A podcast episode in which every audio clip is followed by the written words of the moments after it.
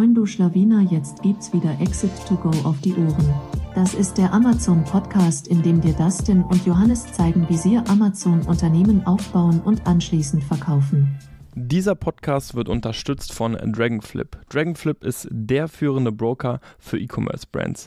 Dragonflip gibt dir Zugang zu über 2000 Investoren für deine Brands, sodass du am Ende den besten Käufer, den höchsten Preis und die besten Terms für deinen Exit erzielst. Und jetzt viel Spaß beim Podcast. Moin zusammen und willkommen zu einer neuen Ausgabe von Exit to Go. Heute zu Gast Katrin Löhr. Katrin Löhr, Mitgründerin der Dienstleistung Tradavo. Tradavo beschäftigt sich vor allem mit dem Thema Produktsicherheit, Produktsicherheit in Europa, aber natürlich auch vor allem in Deutschland. Und genau das ist das Thema, über das wir heute sprechen wollen. Aber erstmal moin, Katrin. Ja, hallo, guten Morgen, Dustin. Ist ja noch. Ich glaube, man kann auch guten Morgen sagen. Ja. Ähm, freut mich auf jeden Fall, dass ich dabei sein darf. Ähm, ja, ich denke, so ein Thema, es kriegt jetzt immer mehr an ja, Popularität, äh, wird immer wichtiger und auch eventuell, falls man mal einen Exit plant. Deswegen glaube ich, passt es hier auch ganz gut her, das Thema. Und freut mich, dass ich dabei sein darf. Sehr gerne. Ähm, wir arbeiten ja tatsächlich auch mit dir zusammen und sind, muss man ja einfach sagen, so super zufrieden mit dem Service. Ich weiß jetzt gar nicht, wie viele Produkte wir jetzt schon mit dir ähm, ja, durchgegangen sind, aber wir haben uns halt gedacht, wow, das ist sicherlich ein spannendes Thema, gerade für Leute, die vielleicht gerade neu anfangen, dieses Thema Produktsicherheit noch nicht ganz so auf dem Schirm haben. Ähm, es ist einfach, gerade als FBA-Seller, musst du dich ja mit extrem vielen Sachen beschäftigen, muss man sagen. Ich finde ja, per se ist nichts unglaublich kompliziert, aber du musst einfach eine Menge an Sachen immer auf dem Schirm haben. Und gerade das Thema Produktsicherheit, das, da kann man sich ja wirklich Stunden mit beschäftigen. Und ich würde gern, ganz gerne auch so ein bisschen an den Anfang springen, so Thema Basics. Also wenn du sagst, okay, wir schauen uns mal an, was sind denn so die, die häufigsten Fehler, gerade auch von Leuten, die, die gerade anfangen. Erkennst du da immer wieder Mustern oder Pattern, wo du sagst, ja, das machen tatsächlich viele falsch? Ja, ähm, genau, definitiv. Also man glaubt es fast nicht, aber tatsächlich ist immer noch ein großes Thema die Anschrift auf der Verpackung. Ähm, man könnte eigentlich meinen, inzwischen hat sich das rumgesprochen, dass eine ähm, vollständige Anschrift auf die Verpackung muss. Aber ähm, da sehe ich auch immer wieder ganz wilde Sachen, ähm, gerade wenn es irgendwie Einzelunternehmen sind, die wollen dann nicht mit ihrem Vor- und Nachnamen auftreten, machen dann irgendwie vielleicht nur den Nachnamen ähm, oder treten dann unter ihrer Trading-Firma, unter ihrem Trading-Namen auf, unter der Brand. Ähm, und das ist natürlich ähm, einerseits nicht richtig, kann aber auch bei Amazon einfach Konsequenzen haben, dass Amazon einen sperrt. Ähm, da ist einfach ganz wichtig, dass man sagt, okay, so wie ich mein Gewerbe angemeldet habe, so muss es dann letztendlich auch auf der Verpackung stehen. Ähm, also man kann natürlich auch das Gewerbe anmelden mit ähm, seinem Vor-, Zunamen und irgendeinem Trading-Namen. Das ist mhm. vollkommen legitim. Aber es muss halt einfach so sein wie in der Gewerbeanmeldung und nicht irgendwie ähm, X Mustermann, ähm, wenn so nicht in der Gewerbeanmeldung steht. Also da sollte man drauf achten. Und was auch viele tatsächlich machen, ähm, den Hinweis Vertrieb durch. Mhm. Sehe ich auch immer wieder. Ähm, das ist auch schlichtweg einfach falsch, weil in dem Moment, wo es einfach die Marke ist, wo die Adresse draufsteht, ist man einfach im rechtlichen Sinne der Hersteller und dann ist tendenziell eher sogar ähm, ja Täuschung, ähm, dass man eben sich als Vertrieb ausgibt, obwohl man ja der Hersteller ist. Also ähm, ganz klassisch würde ich empfehlen, einfach mit der Adresse zu gehen, wie sie eben ja in der Gewerbeanmeldung im Handelsregister steht. Ähm, genau. Ja, das ist tatsächlich ein guter Punkt, dass du nochmal gesagt hast, gerade bei Einzelunternehmen, weil ich glaube tatsächlich, ich damals, also ich habe auch mit einem Einzelunternehmen gestartet und ich war mir damals auch überhaupt nicht sicher, weil ja, was kommt denn da drauf? Deswegen gut, dass du nochmal gesagt hast, das, was auf der Gewerbeanmeldung steht. Also ich glaube, ganz, ganz häufig wird es ja einfach der Vor- und Nachname sein, aber vielleicht die, die gerade jetzt mit dem Gedanken spielen, zu gründen, ein Einzelunternehmen zu öffnen, einen Gewerbeschein sich zu holen, da kann man ja direkt einen Schritt vorausdenken und einfach einen, einen, fiktiven Namen haben. Kann man den denn komplett ersetzen? Also könnte man in der Gewerbeanmeldung, ich weiß nicht, ob das zu weit geht, aber könnte man in der Gewerbeanmeldung gar nicht den Vor- und Nachnamen haben, sondern nur einen fiktiven Namen? Nee, nee, das funktioniert nicht. Mhm. Ähm, einfach weil es einfach die Rechtsform nicht hergibt. Da müsste man dann wirklich irgendwie ähm, ja, ein eingetragener Kaufmann. Okay. Da könnte man dann wieder was machen. Also in dem Moment, wo es dann eben irgendwie ins Handelsregister immer geht, da hat man dann mehr Möglichkeiten. Aber beim Einzelunternehmen ist einfach dieser Vor- und Nachname so, ähm, dass, dass dir dann auch letztendlich einfach Post zugestellt werden kann. Ah, okay, natürlich gibt es Sinn. Okay. Und jetzt hast du gerade auch noch einen spannenden Punkt gesagt mit Vertrieb durch. Jetzt ist es natürlich so, okay, weil die meisten importieren halt aus Asien. Ähm, dort treten wir dann natürlich eben auch als Hersteller auf. Wie ist das denn, wenn man jetzt irgendwie einen Hersteller in Deutschland hätte? Könnte man dann Vertrieb durchschreiben? Ja, wenn du dem seine Produkte vertreibst, mhm. ähm, genau, dann bist du ja ein Vertrieb, aber letztendlich auch in Europa, wenn du die Produkte dort für dich herstellen lässt in deinem Namen, ähm, auch dann wirst du zum Hersteller und trägst auch letztendlich die ganze Produktverantwortung, auch wenn dahinter eigentlich jemand selbst in Europa sitzt. Ähm, okay. Genau, also das ist dann so ein bisschen getrennt, ähm, sage ich mal. Wenn jetzt irgendwas wäre mit deinem Produkt, dann kommen die Behörden trotzdem zu dir, weil es ja unter deiner Marke ist, ähm, du ja letztendlich auch hier der Hersteller bist. Das heißt, du bleibst immer der Ansprechpartner für Behörden und müsstest dann im Nachgang quasi auf deinen europäischen Hersteller zugehen und mit dem klären, ähm, ob da irgendwas gemacht werden kann, weil ja, eigentlich hätte er auch konform sein müssen, aber ist auch in Europa nicht ganz so einfach tatsächlich. Also auch hier nochmal so vielleicht der kurze Hinweis. Nur weil man in Europa sourced und Produkte bezieht, heißt es nicht, dass äh, man Compliance komplett vernachlässigen kann, weil letztendlich bleibt man einfach der Hersteller in dem Moment, wo die Marke ähm, und man selber draufsteht und ist dann auch dafür verantwortlich in der letzten Konsequenz. Mm, ja, okay, ich denke, das trifft auf ganz, ganz viele zu. Vielleicht haben die Hersteller in Europa, aber natürlich machen die dann nochmal ihre Marke drauf. Vielleicht machen die ja wirklich nochmal hier und da nur eine Nuance anders äh, und dadurch ist das dann tatsächlich hinfällig, sagst du. Genau, klar. Aber wenn du jetzt ähm, Adidas-Schuhe verkaufst, ähm, dann, ja. genau, dann bist du ein Händler, ähm, dann machst du eher was in die Richtung Vertrieb. Ähm, ja. Genau. Ja, okay, da muss man natürlich sagen, okay, dann geht es ja tatsächlich schon eher in den Bereich Wholesale und dann haben die meisten ja wahrscheinlich auch gar keine eigene Verpackung schon sondern können natürlich einfach wirklich eins zu eins das Produkt nehmen. Gut, also wenn es wirklich hier in Richtung Private Label geht, Vertrieb durch, auf jeden Fall gefährliches Pflaster. Genau, würde ich auf jeden Fall immer weglassen. Okay. Gut, jetzt hast du gesagt, ähm, Anschrift ist an sich schon so ein ganz häufiger Punkt, wo du sagst, ah, da, da müssen wir dran. Was gehört denn für dich alles da drauf, auf die, also dass wirklich die Anschrift komplett ist? Genau, ähm, Anschrift gehört eben, ja, also die komplette Firmierung inklusive Rechtsformzusatz, also GmbH, ähm, UG haftungsbeschränkt, wenn es eben ja eine ist oder beim Einzelunternehmen ist eben Vor- und Nachname. Dann haben wir die Straße, die Hausnummer, Postleitzahl, ähm, Stadt und auch immer das Land. Ähm, einfach damit theoretisch auch von überall Post zugestellt werden kann. Ich glaube, bei UG, das, da hat uns nämlich auch mal jemand darauf aufmerksam gemacht, wir waren auch erst eine UG, dass immer das haftungsbeschränkt auch in Klammern dahinter muss. Ne? Mhm. Ich glaube, das ist auch so ein Punkt, den machen auch nicht alle, glaube ich. Ja, genau. Deswegen habe ich es auch extra nochmal ja. ähm, Sehr gut. Ja, wir mussten tatsächlich auch eine Verpackung überarbeiten, fällt mir gerade ein, weil es einmal nicht drauf stand. Ja, ich glaube, äh, man hat nie richtig auf Amazon verkauft, wenn man nicht einmal die Produktverpackung anpassen musste. Safe. Okay, gut, also dann wissen wir schon mal, was alles zur Anschrift äh, dazu gehört. Ähm, ich glaube, eine Kontaktmöglichkeit ist auch noch essentiell, oder?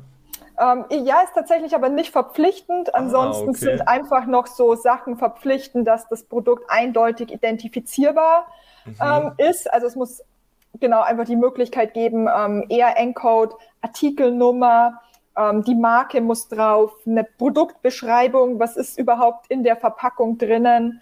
Ähm, genau, das sind so die, die wichtigsten Sachen, die immer drauf sollten auf die Verpackung. Und ansonsten empfiehlt sich natürlich auch immer irgendwelche Produktfeatures. Also wenn ich jetzt ein Elektrogerät habe, dass dann vielleicht die Wattzahl draufsteht. Mhm. Ähm, genau. Also aktuell ist es tatsächlich auch so, ähm, diese ganzen Pflichtangaben ergeben sich aus dem Produktsicherheitsgesetz. Ähm, und das wird jetzt auch überarbeitet. Also das Produktsicherheitsgesetz setzt eine europäische Richtlinie um.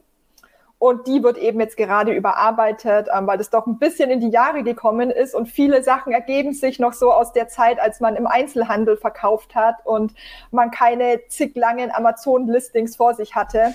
Deswegen, ähm, wenn man die Produktverpackung gestaltet, vielleicht einfach sich selber kurz überlegen, wenn ich jetzt im Laden bin und das Produkt kaufen möchte, was ähm, würde ich erwarten, was würde ich benötigen auf der Verpackung? Ähm, genau, und daran kann man sich so ein bisschen orientieren und ähm, seine Verpackung gestalten. Ja, okay, spannend, dass du aber auch gesagt hast, dass die Kontaktmöglichkeit tatsächlich nicht verpflichtend ist. Das hätte ich jetzt tatsächlich nicht gedacht. Ich dachte, man muss irgendwie die Möglichkeit geben, falls irgendwie Fragen da sind, Kontakt mit dem Unternehmen aufzunehmen. Ähm, nee, tatsächlich nicht nur die Anschrift. Also äh, okay. es kommt vielleicht auch daher, dass es ein bisschen veraltet ist, mhm. ähm, das ganze Gesetz, und man vielleicht dann früher dem Unternehmen einen Brief geschrieben hat, wenn was nicht gepasst hat. Ähm, und die Unternehmen in den gelben Seiten standen und man es da dann finden konnte. Okay, ähm, okay. Genau. Ja. Ähm, Chargennummer? Ja, ist immer tatsächlich produktabhängig. Ähm, also es gibt Produkte, da ist es Pflicht, aber es ah, ist nicht pauschal okay. bei jedem Produkt Pflicht. Ähm, es macht natürlich einfach Sinn, eine Chargennummer zu machen, einfach für einen selber, ähm, damit, falls irgendwie sich Bewertungen, schlechte Bewertungen häufen, irgendwie das Produkt mhm. stinkt ganz fürchterlich, ähm, dass man es einfach selber als, als Unternehmer einfach nachvollziehen kann, so, was ist da los? Ist das jetzt irgendwie, wenn sich's häuft, dann ist wahrscheinlich eher weniger ein Einzelfall, Mhm. Und ähm, dass man das einfach nachvollziehen kann, dann kann man sich mit den Kunden in Kontakt setzen und die fragen so, hey, was, was ist es für eine Charge? Schau mal bitte auf die Verpackung. Ähm, und dann kann man eben einfach zum Lager treten und ähm, die sagen so, hey, schick mir da mal irgendwie ein paar Einheiten rüber. Weil man muss sagen, die Lager ähm, arbeiten nicht nach dem FIFO-Prinzip, also First In, First Out.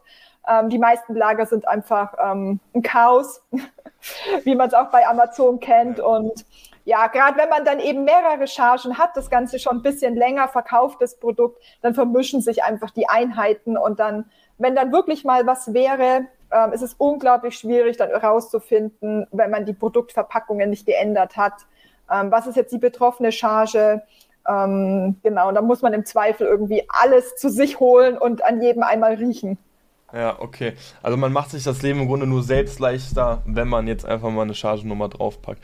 Also könnte man eigentlich sagen, äh, eigentlich eher sagen, okay, wenn man gerade mit einem Produktlaunch anfängt und nicht verpflichtend ist, dann ist ja eh alles die gleiche Charge. Wenn man dann weiß, okay, ich werde dieses Produkt langfristig im Portfolio halten, dann macht das ja absolut Sinn. Mhm. Ähm, mit so einer Chargennummer zu arbeiten.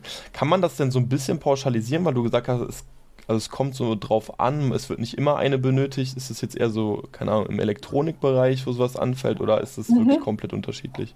Ja, also bei den allermeisten CE-Produkten, sage ich mal, ähm, ist dann einfach auch die Chargennummer verpflichtend, weil das natürlich auch Produkte sind, wo potenziell ein größeres Risiko ausgeht.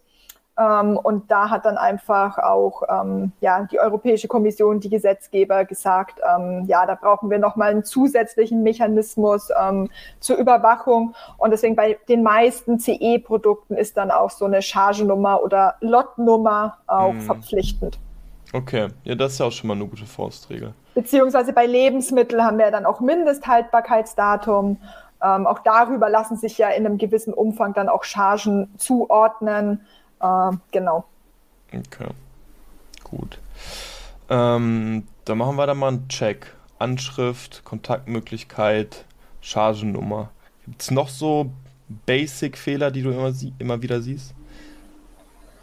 Ähm, also für die meisten Produkte sind das eigentlich so die, die wichtigsten Sachen. Ansonsten, wenn wir dann eben in diesen ganzen CE-Bereich reingehen, also Spielzeug, Elektro, ähm, dann ist natürlich die Kennzeichnung auch deutlich umfangreicher. Ähm, dann muss eben zum Beispiel das CE-Zeichen drauf. Da muss man dann einfach aufpassen, dass es die richtige Größe hat, die, das richtige Format. Ähm, solche Sachen. Und bei Elektrogeräten geht's dann auch noch, ähm, noch ein bisschen tiefer rein. Da haben wir dann einfach sowas wie Schutzklasse, Schutzart. Also da gibt's mhm. noch mal einen viel breiteren Umfang an, an Kennzeichnungen, als es jetzt ähm, bei einer ja, vielleicht bei einem Produkt aus dem Lebensmittelkontaktbereich, vielleicht irgendwie eine Teigrolle, Knoblauchpresse, ähm, einfach der Fall ist. Ja. Ähm, genau. Also viele Sachen sind dann einfach auch produktabhängig und ähm, ergeben sich dann aus den jeweilig einschlägigen Verordnungen. Ja. Mir, mir fällt gerade tatsächlich noch ein Punkt ein, wenn mal interessant zu wissen, ob du da aus deiner Erfahrung sprechen kannst, weil uns ist das tatsächlich einmal passiert. Ähm, Polybags, die eine größere Öffnung haben als 12 cm, da eben den en entsprechenden Erstickungshinweis plus, äh, ich glaube, da müssen irgendwie eine gewisse Anzahl an Löcher ähm, auf mhm. den Poly oder in den Polybag rein, damit da keine Erstickungsgefahr ist. Das haben wir tatsächlich auch einmal missachtet. Also keine Ahnung, für alle, die jetzt vielleicht irgendwas mit einem Polybag haben, mal darauf schauen, ob ihr den entsprechenden Erstickungshinweis habt. Genau. Ähm, das ist aber tatsächlich eher auch eine Vorgabe, die von Amazon kommt. Mhm. Ähm, also da gibt es gar keine richtige ähm, Vorschrift auf ähm, EU-Deutschland-Ebene, sage ich okay. jetzt mal, sondern das ist tatsächlich eine Vorgabe, die Amazon macht. Ähm, einfach natürlich auch letztendlich ist auch ein Produktsicherheitsgrund, aber ähm, es kommt jetzt nicht eben aus einem Gesetz, ähm, okay. sondern ist einfach was, was man beachten muss, wenn man auf Amazon verkauft, dass einfach diese Polybags gekennzeichnet sind. Ähm, Erstickungshinweis in allen Sprachen, auch wo das Produkt hinverkauft wird und auch diese Luftlöcher. Ja. Okay, krass, das wusste ich gar nicht, dass das tatsächlich nur von Amazon ist.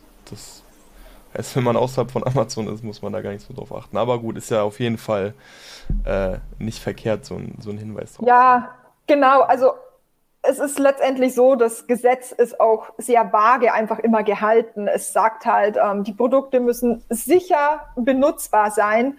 Ähm, daraus könnte man natürlich auch irgendwie ableiten, dass jetzt so ein Polybag ähm, vielleicht Luftlöcher hat, weil einfach ähm, Kinder schon dran erstickt sind, mhm. Ähm, einfach schon viel passiert ist. Und deswegen hat sich das, glaube ich, so allgemein auch so ein bisschen durchgesetzt. Ja. Ähm, dass da eben diese Erstickungshinweise drauf sind. Aber es gibt jetzt keine explizite Vorschrift, die das wirklich verlangt. Okay, perfekt. Gut, dann haben wir jetzt ja auf jeden Fall schon einige Punkte im Allgemeinen zum, zum Thema Verpackung. Jetzt würde ich mal gerne so einen, Sprit, äh, einen Schritt weiter gehen. Viele, wie am Anfang ja gesagt, sourcen sicherlich in Asien, China.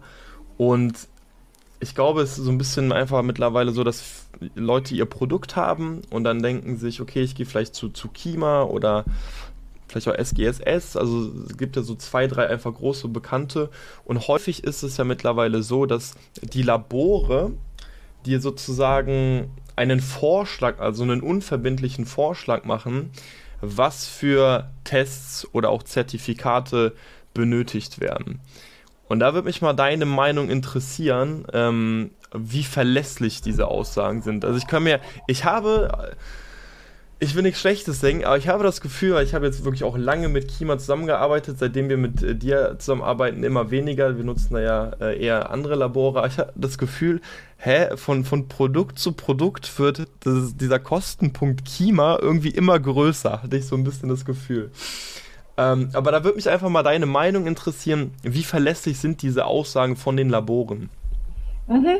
Ähm, ja, also grundsätzlich ähm, ist auf jeden Fall ein guter Starter, erstmal sich ähm, Angebote einzuholen, ähm, eine gute Anlaufstelle. Ähm, auf jeden Fall jetzt nicht komplett falsch. Es kommt immer, würde ich darauf sagen, auf die Qualität, kommt auch ein bisschen auf den Sachbearbeiter tatsächlich mhm. drauf an. Also letztendlich muss man einfach sagen, ähm, es ist Asien, ähm, die haben nicht irgendwie einen deutschen Background, einen europäischen Background, die kennen sich nicht wirklich aus mit den Vorschriften. Ähm, das heißt, die letztendlich ähm, geben die das Produkt in den Computer ein und der Computer spuckt ähm, einfach aufgrund der Erfahrung, der Parameter, die dahinter liegen, spuckt der ähm, Normen aus, Substanzen, auf die getestet werden soll ähm, und die hinterfragen das auch gar nicht. Das heißt, es kann dann zum Beispiel sein, dass die das Produkt falsch einschätzen, dass zum Beispiel wir ähm, vielleicht einen Körperkontakt haben, aber das Labor in Asien das gar nicht erkennt, weil sie das mhm. Produkt nicht kennen, weil es vielleicht auch einfach ähm, von einem selber nicht gut genug beschrieben wurde. Ähm, einfach dann eine Sprachbarriere ist ein Problem und dann die das Produkt einfach vielleicht falsch eingeben in den Computer, falsche Sachen rauskommen, man dann natürlich vielleicht tendenziell zu wenig testet das ist mhm. immer ähm, eine Gefahr. Ansonsten haben wir auch die Gefahr, grundsätzlich ähm, ist Quima ein Unternehmen. was am Ende des Tages irgendwie Gewinn erwirtschaften muss, will. Das heißt, die sind natürlich daran interessiert, dass man viel bei denen testet ähm, zu einem hohen Preis. Und ähm, das habe ich jetzt tatsächlich auch in letzter Zeit immer häufiger beobachtet, dass ähm, die Quotes deutlich steigen. Vielleicht auch, vielleicht auch, weil die so viele Anfragen bekommen. Mhm. Ähm, weil letztendlich ist es ja so, die kriegen die ganzen Anfragen, das kostet die Zeit, Kapazitäten, ähm, die Mitarbeiter müssen bezahlt werden. Man kennt es ja selber als Unternehmen. Ähm, das heißt, die wollen dann natürlich auch ähm, teurere Quotes verkaufen damit sie natürlich auch diesen ganzen Aufwand wieder drinnen haben, letztendlich irgendwo. Ja. Ähm, und die Kunden, muss man auch ehrlicherweise sagen, die meisten haben auch ähm, eher kaum Ahnung ähm, und denken dann erstmal, oh, wenn Klima das sagt, dann ähm, ja. muss das so sein. Und genau, tendieren dann vielleicht eher das anzunehmen, die, die teureren Quotes. Ja, gerade wenn man dann vielleicht noch von einem anderen Labor nochmal irgendwie sich einen Vergleich holt und der dann in einem ähnlichen Bereich liegt. Ähm, genau, also es kann in alle Richtungen quasi ausschlagen, sage ich mal, dass man zu teure Quotes bekommt, aber auch, dass vielleicht zu wenig getestet wird, weil einfach das Produkt falsch eingeschätzt wird. Ähm, das ist einfach die Gefahr, weil einfach letztendlich es ist China. Ähm, ist auch kein Vorwurf denen gegenüber, die können sich da einfach nicht so auskennen mit den europäischen Vorschriften.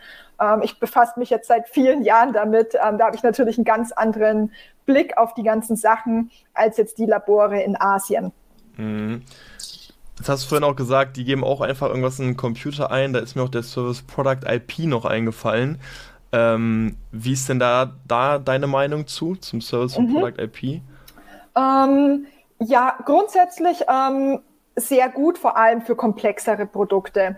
Ähm, kann man super viel mit rausnehmen, aber auch da ist es ähm, in der ersten Stufe, sage ich mal, ähm, wenn man diesen, diesen, diese Übersicht sich quasi holt, ähm, auch sehr rudimentär. Man kriegt dann auch einfach nur die Info, ich brauche Reach.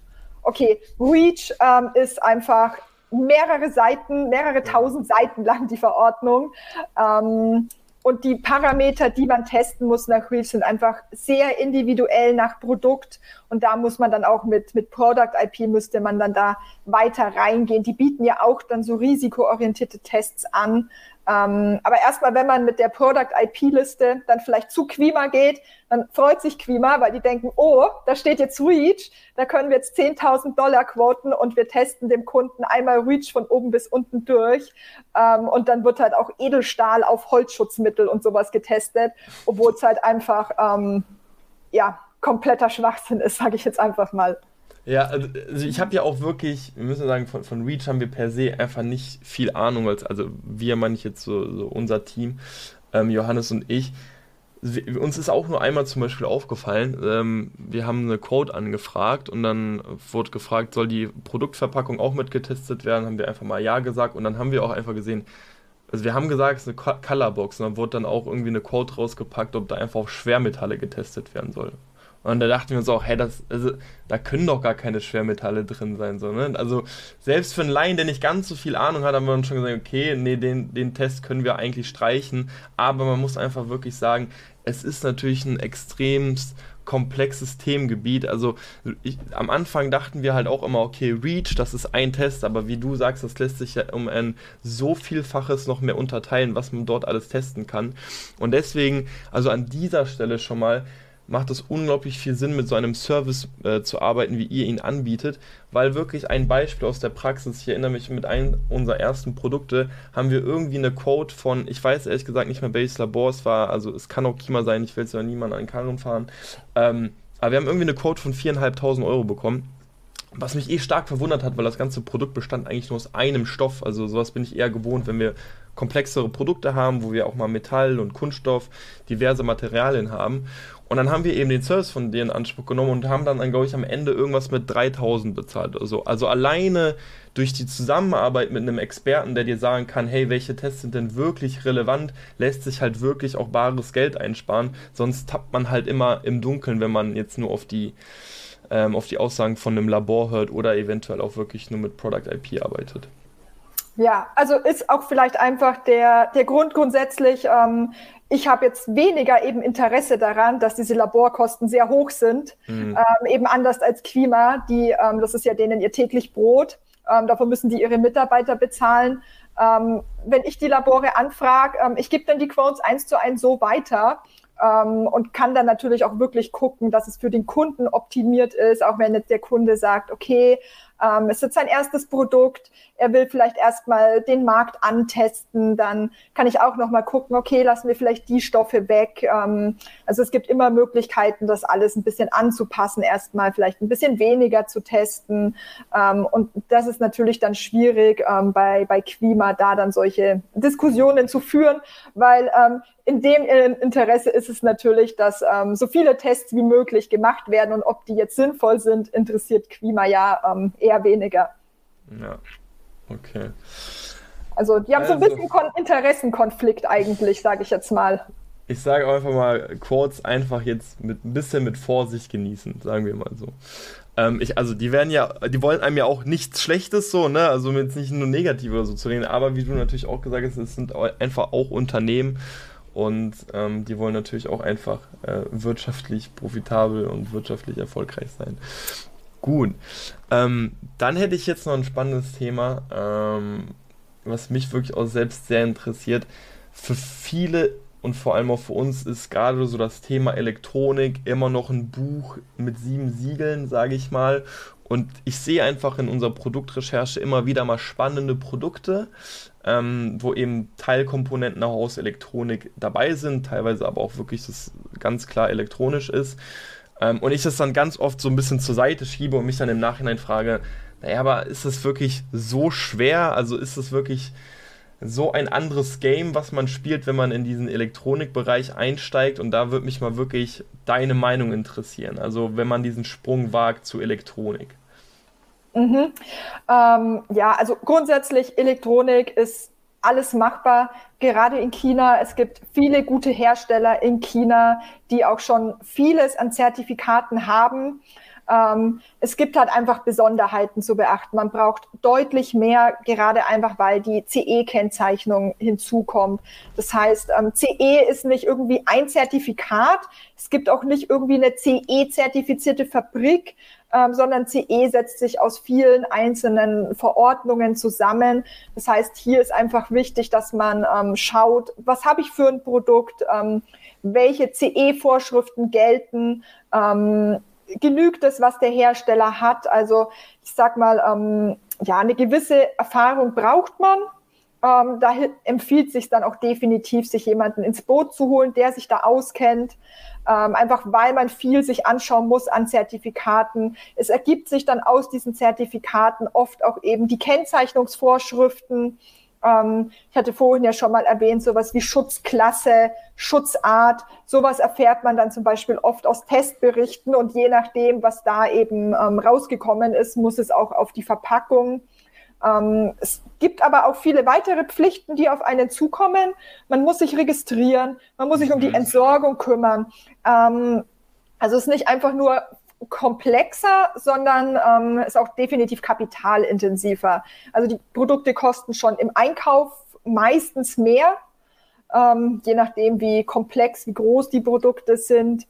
Ähm, aber man hat dann auch einfach zusätzliche Verpflichtungen, ähm, auch dann, wenn man vielleicht nach Europa expandieren will. Da haben wir aktuell leider die Situation, dass man sich tatsächlich in jedem europäischen Land registrieren müsste und sich um die Entsorgung kümmern müsste. Ähm, das ist ein riesengroßer Kostenfaktor. Wo genau ähm, muss man sich dann registrieren? Also was ist das dann? Ja, genau. Also man müsste sich bei der Stiftung EAR in Deutschland registrieren. Ähm, da kriegt man dann eine sogenannte WEEE-Nummer. Okay. Ähm, genau, die muss man dann auch angeben auf seinen Rechnungen. Ähm, und dann geht es letztendlich auch darum, man muss eine insolvenzsichere Garantie hinterlegen. Da gibt es dann Services, die einen dabei unterstützen. Da geht es dann darum, wenn jetzt was mit dem Unternehmen passiert, ähm, dass quasi die Entsorgung der Elektrogeräte trotzdem sichergestellt ist. Einfach Elektrogeräte sind einfach ähm, ist nicht das Geilste, was die Umwelt betrifft, muss man ganz klar sagen. Und ähm, da wird einfach immer mehr auf die Entsorgung geschaut ähm, und da muss man sich dann auch beteiligen, wie man es auch von Verpackungen kennt. Da beteiligt sich hoffentlich auch jeder äh, bei einem dualen System. Ich glaube, das ist jetzt auch schon inzwischen angekommen, dass man das machen muss. Ja, ich glaube, wenn man es jetzt nicht macht, dann ist man ja tatsächlich gerade von Amazon sogar gesperrt. Ne? Also ja, genau. Darauf aufmerksam gemacht. Ja, genau. Ähm, ja, früher war das auch, ähm, also ich habe ja auch mal 2016 mit Amazon FBA gestartet und ähm, da hat es keiner gemacht. Es wurde halt nicht kontrolliert. Ja. genau. Inzwischen aber wird es kontrolliert und auch bei Elektrogeräten ist es tatsächlich so. Man muss dann auch diese Registrierungsnummer bei Amazon hinterlegen. Ähm, genau, man muss sich an der Entsorgung beteiligen, je nachdem, wie viel Tonnen man dann von dem Elektrogerät in Verkehr bringt, werden dann gewisse Beträge fällig. Ähm, genau, also ist auf jeden Fall dann auch nochmal mit zusätzlichen Kosten verbunden und zusätzlich natürlich eben diese ganzen Zertifikate. Also ja, die Hersteller haben viel, aber meistens auch nicht alles, weil mhm. was dann bei Elektrogeräten oft so ein bisschen untergeht, ähm, also so elektrische Sicherheit, ähm, das mhm. haben viele, aber ähm, ja, die chemische Unbedenklichkeit ist dann wieder so, ähm, wo die Chinesen eher nichts haben. Also auch theoretisch REACH gilt bei Elektrogeräten, auch wenn der Chinese das nicht gerne hört. Ähm, und es einem oft verkaufen wollen und sagen, dass REACH nicht gilt. Ähm, doch, habe ich auch gilt. schon oft gehört. das habe ich schon wirklich sehr oft gehört. Nee, wir, das Produkt braucht kein REACH. Ja, also es gibt fast nichts, was kein REACH benötigt. Da müsste man irgendwie radioaktive Abfälle verkaufen. Ich glaube, dann bist du mal raus aus REACH. Ähm, könnte ein bisschen schwierig werden mit Amazon, aber ja, also ansonsten REACH. Die Verordnung sagt, es gilt für Erzeugnisse und Erzeugnis, so ein weites Wort, ähm, gilt quasi für alles letztendlich. Ja. Genau. Und ja, also das ist so ein bisschen, das kommt so ein bisschen zu kurz, sage ich mal ähm, oft bei den Chinesen, wenn man da Elektrogeräte einkaufen will. Und ähm, ein bisschen wird man selber was testen müssen. Aber es gibt einfach viele Hersteller, die haben einfach schon einiges an Zertifikaten und ähm, muss nicht alles von neu machen. Okay. Gut, also was wir raushören können, Elektronik ist dann doch ein Stückchen mehr Arbeit, sage ich mal. Es wäre interessant zu wissen, ob ihr bei Tradavo, nehmt ihr da auch die Leute mit an die Hand und sagt, okay, ihr sagt denen auch, da und da musst du dich registrieren. Ist das auch noch Teil vom Service bei euch? Ja, genau, genau. Ähm, also wir selber können dann nichts machen bei der Registrierung, aber wir haben dann entsprechende Kontakte, mhm. ähm, wo wir wissen, okay, da gelten dann auch besondere Preise für, wenn man erstmal Kleinstmengen nur in Verkehr bringt und dann werden quasi diese Kontakte von uns dann weitergegeben. Aber auch hier wird jeder komplett an die Hand genommen. Ähm, dass quasi dieses Produkt einfach konform dann am Ende des Tages in Deutschland verkauft wird. Ja. Auch die Ausstellung der Konformitätserklärung übernehmen wir, dass dann einfach die nur noch unterschrieben werden muss. Ähm, mhm. Genau. Ich, ich, ich meine, ich will auch einfach so ein bisschen diese Glaubenssätze sprengen, sodass man sich da einfach gar nicht rantrauen sollte, weil ich glaube, es ist immer noch unglaublich viel Potenzial auch in der Nische und andere Nischen sättigen sich einfach und es wird einfach unglaublich schwer für jeden, der sich irgendwie nebenbei was aufbauen möchte. Also manchmal, ich muss sagen, es tut mir manchmal voll leid zu sehen, so, wenn ich einfach wieder ein Schneidebrett sehe, wo ich denke, wow, krass, es ist so vergleichbar, es ist so schwer, dort einfach wirklich erfolgreich zu werden. Und man muss ja sagen, ein Produkt auf Amazon zu launchen, wie viel Zeit und eben auch Geld das kostet, dann ist es dann einfach manchmal unglaublich schade und dann sieht man solche Nischen ähm, wie Elektronik, wo wo definitiv Potenzial drin ist, aber viele sich einfach gar nicht reintrauen, weil einfach in der, in der breiten Masse gesagt wird, ja, mach das nicht, mach das nicht als erstes Produkt ich meine, ist sicherlich schwieriger, aber wenn, wenn das Budget da ist, wenn die Kriegskassen gefüllt sind, dann kann man sicherlich eben über, über so einen Schritt auch mal nachdenken. Ja, genau. Also das ist ganz wichtiger Punkt, den du ansprichst, wirklich das Budget. Mhm. Ähm, es passiert leider auch immer wieder bei Elektrogeräten, wenn wir eben gerade so chemische Untersuchungen machen, dass dann vielleicht doch mal irgendwie ein Teil durchfällt. Mhm. Ähm, das ist meistens kein Problem. Man redet dann mit den Herstellern, ähm, die kramen dann irgendwo ein ungiftiges Teil aus, ersetzen das, ähm, aber es sind dann einfach Retests, die gemacht werden müssen, die kosten dann einfach nochmal Geld. Ähm, also das ist auf jeden Fall ein wichtiger Punkt, den du angesprochen hast. Man muss ein entsprechendes Budget einfach mitbringen, ähm, auch dann eben im Hinblick auf die Nachbestellungen. Ähm, einfach weil Elektrogeräte meistens auch mit einem größeren Einkaufspreis einfach verbunden sind. Ja. Jetzt, jetzt hast du gesa gerade gesagt, ähm, da fällt mal was durch. Tatsächlich hatten wir auch schon in der Vergangenheit oft den Fall, dass einfach mal hier ein Teil Reach durchgefallen ist. Wie geht ihr da meistens vor und könnt ihr das meistens lösen? Oder ist es auch oft so, dass ihr sagt, okay, Mist, dann kriegen wir das nicht auf den Markt? Ja, ähm, wir können das eigentlich zu 99 Prozent immer lösen, sage ich jetzt mal.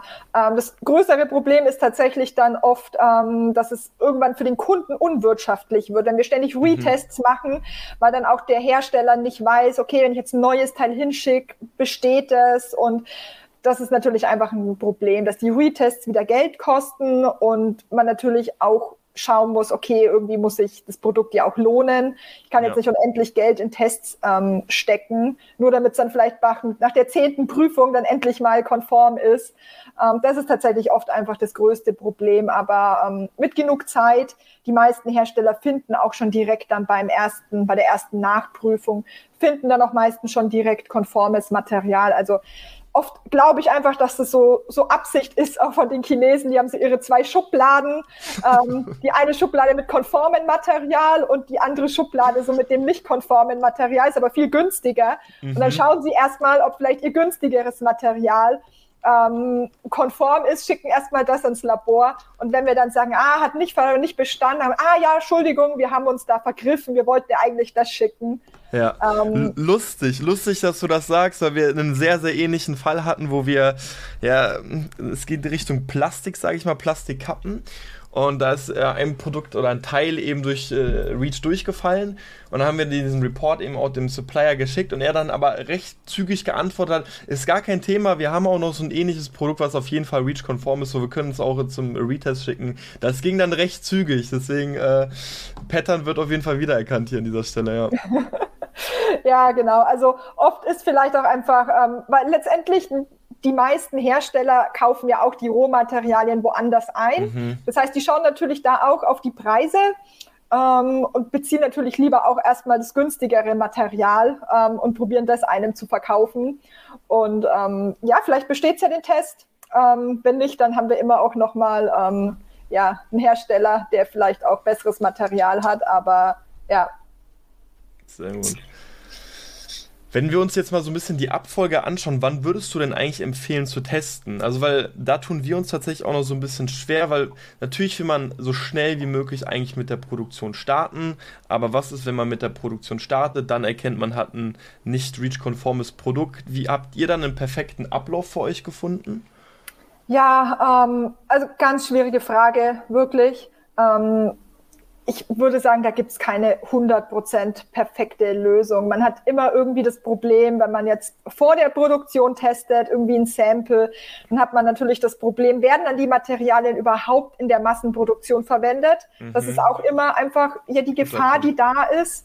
Ähm, teste ich die Massenproduktion und es ist was nicht konform, dann habe ich richtig Probleme, weil das Material ist ja schon gekauft. Ja. Ähm, dann muss ich in letzter Konsequenz auch irgendwo ähm, wahrscheinlich das Risiko eingehen und das erstmal schauen, dass ich es schnell abverkaufe, ähm, weil sonst ist einfach ja kompletter ähm, ja, Verlust, kompletter mhm. Schaden. Ähm, genau, also wirklich ganz schwieriger Punkt. Grundsätzlich würde ich schon empfehlen, immer erst Samples testen zu lassen. Mhm. Ähm, man kann auch sagen, okay, ich bestelle jetzt nur 500 Stück ähm, ja, dann teste ich in der Massenproduktion, wenn jetzt was durchfällt. Und es ist kein Elektrogerät, sage ich jetzt mal, sondern vielleicht eben einfach ein Schneidebrett, ähm, wo die Gefahr ja auch relativ gering ist, dass was passiert. Ja, ähm, ja dann verkaufe ich meine 500 Stück halt ab, hoffe, dass mir nichts passiert. Ähm, und dann die Nachbestellung ähm, kläre ich dann die Sachen. Aber es gibt nicht den perfekten Weg, muss man ganz klar sagen. Ja. Also an dieser Stelle, wie wir es gerade machen, aber da lässt sich halt einfach nicht jeder Supplier darauf ein. Beim Ausarbeiten des POs erwähnen wir direkt am Ende, hey, ihr könnt mit der Produktion starten, wenn ihr uns garantiert, dass wir am Ende ein äh, EU-konformes Produkt haben und dann, wenn wir die Tests schon wissen, dann listen wir die auf. Ähm, und dann könnt ihr es einfach unterschreiben, sagen, ja, wir sind uns sicher, dass das Produkt besteht. Dann, dann, sind wir mehr oder minder safe, weil dann wissen wir, okay, selbst wenn wir durchfallen, dann überarbeiten wir das mit denen. Man muss halt sagen, da ist oft einfach auch nicht durchgegangen bei uns, weil die uns gesagt haben, naja, wir haben jetzt selbst nicht alles getestet, wir können nicht garantieren. ähm, dass eben das Produkt konform ist. Und deswegen häufig ist es tatsächlich auch gerade so bei uns, dass wir erst den Test machen und dann mit der Produktion starten. Und wir bauen dann aber eine Klausel noch ein, dass wir sozusagen das Recht haben, jederzeit äh, einfach nochmal einen Retest zu machen, um genau diesen Punkt, den du angesprochen hast, was ist, wenn die wirklich andere Materialien nehmen, das haben wir uns auch gefragt, so, woher wissen wir denn, dass genau dieser Stoff dann auch verwendet wird. Ähm, dann, wenn wir dann einen Retest machen, wir dann sehen, dass es letztendlich ein nicht REACH-konformes Produkt ist, dass wir sagen, dann sagen, hey, es hat jetzt zu einem Vertragsbruch geführt und da, dann endet eben auch die Kooperation wollen erstmal so mit Vertragsstrafen noch rein, aber man muss halt sagen, viele Supplier lassen sich dann einfach auch nicht drauf ein, gerade wenn man so ein bisschen anfängt, noch kleinere Bestellungen hat, dann sagen die halt, ja, dann, ganz ehrlich, bevor ich das unterschreibe, dann gebe ja. ich halt nicht den Auftrag. Äh, mhm. ja. ja. genau. Also grundsätzlich auch wieder, ähm, viele unterschreiben die auch einfach alles, weil sie auch einfach wissen, du kannst am Ende des Tages eh nichts dagegen machen. Und ähm, gerade wenn man anfängt, man macht wahrscheinlich dann oft nicht mal irgendwie ein Prozent aus von dem, was die halt sonst an Kunden bedienen. Äh, das heißt, für die dann auch kein großer Verlust, ja. sage ich jetzt einfach mal, wenn halt dann ähm, die Beziehung da kaputt geht. Klar, in dem Moment, wo man länger mit den Leuten zusammenarbeitet, die Bestellungen größer werden, hat man dann immer noch mal andere Möglichkeiten. Aber ähm, oft ist gerade bei Erstbestellungen dieses Testthema ähm, ja ein großer Streitpunkt auch.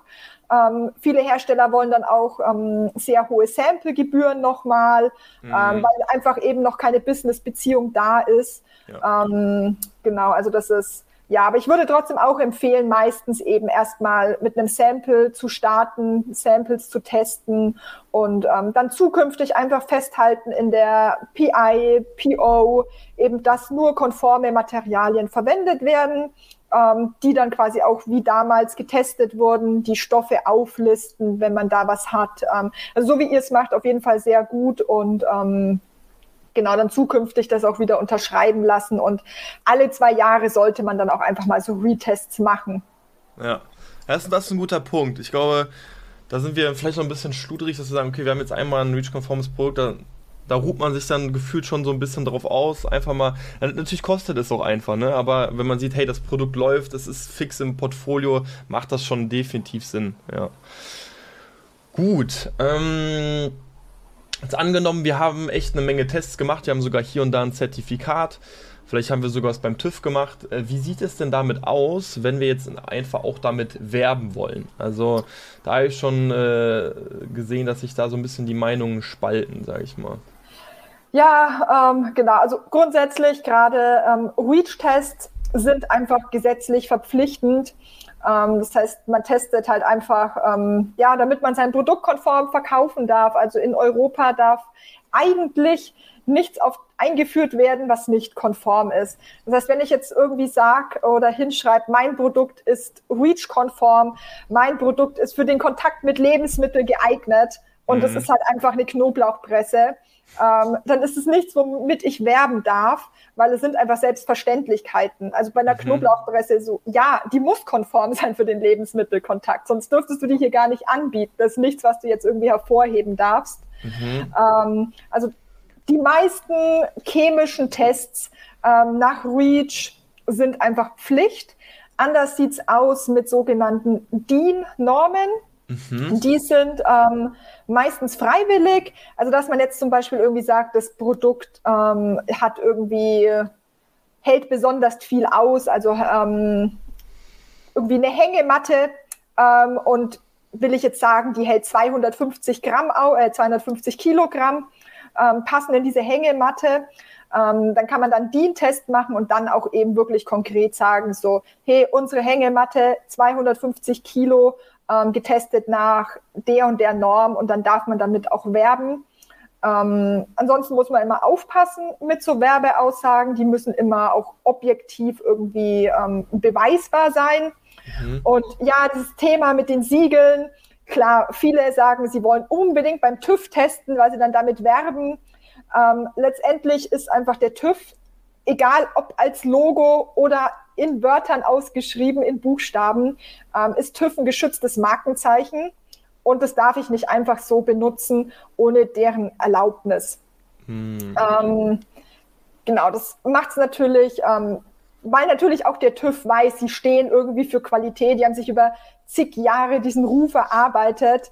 Ähm, und wenn dann halt einer irgendwie da mal eine REACH-Substanz getestet hat, dann direkt mit TÜV zu werben, ähm, das zieht natürlich auch der ihren Namen dann irgendwie so ein bisschen runter. Falls dann doch mal was wäre mit dem Produkt, äh, fragen sich dann auch die Kunden, wieso gibt da der TÜV seinen Namen her? Ähm, jetzt ist mir das gerade um die Ohren geflogen, das, das Teil. Ähm, genau, also das ist schon so ein Problem und man braucht da wirklich eine konkrete Erlaubnis vom TÜV, um diese Logos, um die, um den Namen nutzen zu dürfen und die lassen sich das dann auch richtig bezahlen, weil die auch einfach ah, wissen. Okay. Es geht auch nicht für alle Produkte, also es geht auch nicht für alle Produkte. Und für die Produkte, die es geht, da zahlt man dann auch Lizenzgebühren, ähm, genau, einfach weil der TÜV weiß, dass sein Name was wert ist ähm, und sich das dann auch entsprechend bezahlen lässt.